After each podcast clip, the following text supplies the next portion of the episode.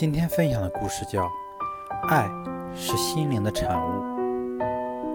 很长一段时间，我一直以为爱情是年轻人的特权，与老年人无缘。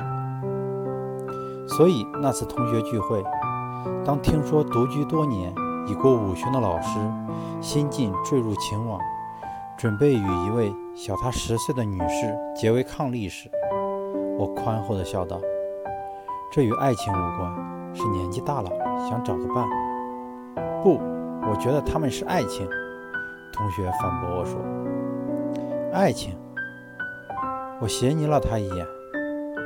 爱情是年轻的产物，不适合生长在老的土壤上。可我觉得他们是爱情。不信，你可以去看看，看看他的眼神就知道了。同学固执地说。于是，一个夏日的午后，我怀揣着心事去拜访老师。一进门，我不禁愣了。分别几年，老师倒愈发年轻了，一双眼睛闪着年轻人特有的热情和光芒，脸上的肌肤饱满而富有张力。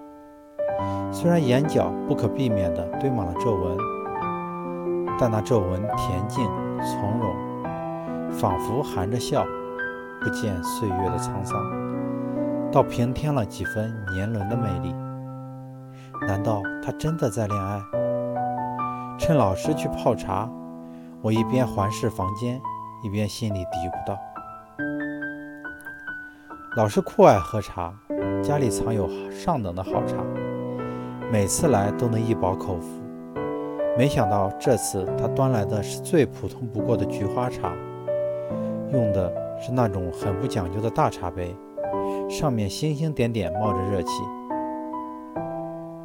我有些不快，但但天气炎热，加上刚才赶路，十分口渴，端起来几下就喝完了。老师又给我倒了第二杯，这一次用的是稍小的茶杯，温度也比刚才稍热。我一边喝一边和老师聊天。天南海北绕来绕去，一杯茶不知不觉就喝完了。我放下杯，正想着怎么开口，这时老师站起身，打开茶柜，从底层拿出一个紫色茶罐和一套正宗的紫砂茶具，而后为我端来一小杯上等好茶。我怔怔地看着那小杯茶，又抬头看看老师。老师微微一笑，缓缓地说道：“这第一杯茶是为你解渴的，所以用普通的茶喝杯，温度要适当，量要大。这第二杯茶是为你润舌的，因为你已经喝了一大杯，不会太渴了。但你要说话，要边说边喝，所以温度要稍热，量也要稍小些。现在说到这儿。”老师稍停了一下，直了直身子，加重语气说：“你已经喝了两杯茶，既不需要解渴，也不需要润舌，纯粹是为品茶，所以给你一小杯上等的好茶，你现在慢慢品吧。”我端起那一小杯茶，不用说，我品到了纯正的茶香，也找到了我要的答案。爱。是心灵的产物，它非常简单，简单到没有目的。爱本身就是目的。它非常单纯，没有一点杂质，不需要任何手段，只需放下自己，打开心门，倾听，去爱，去感受，就能得到爱的甜美和芳香。可惜年轻时我们不懂爱情，把需要当成爱。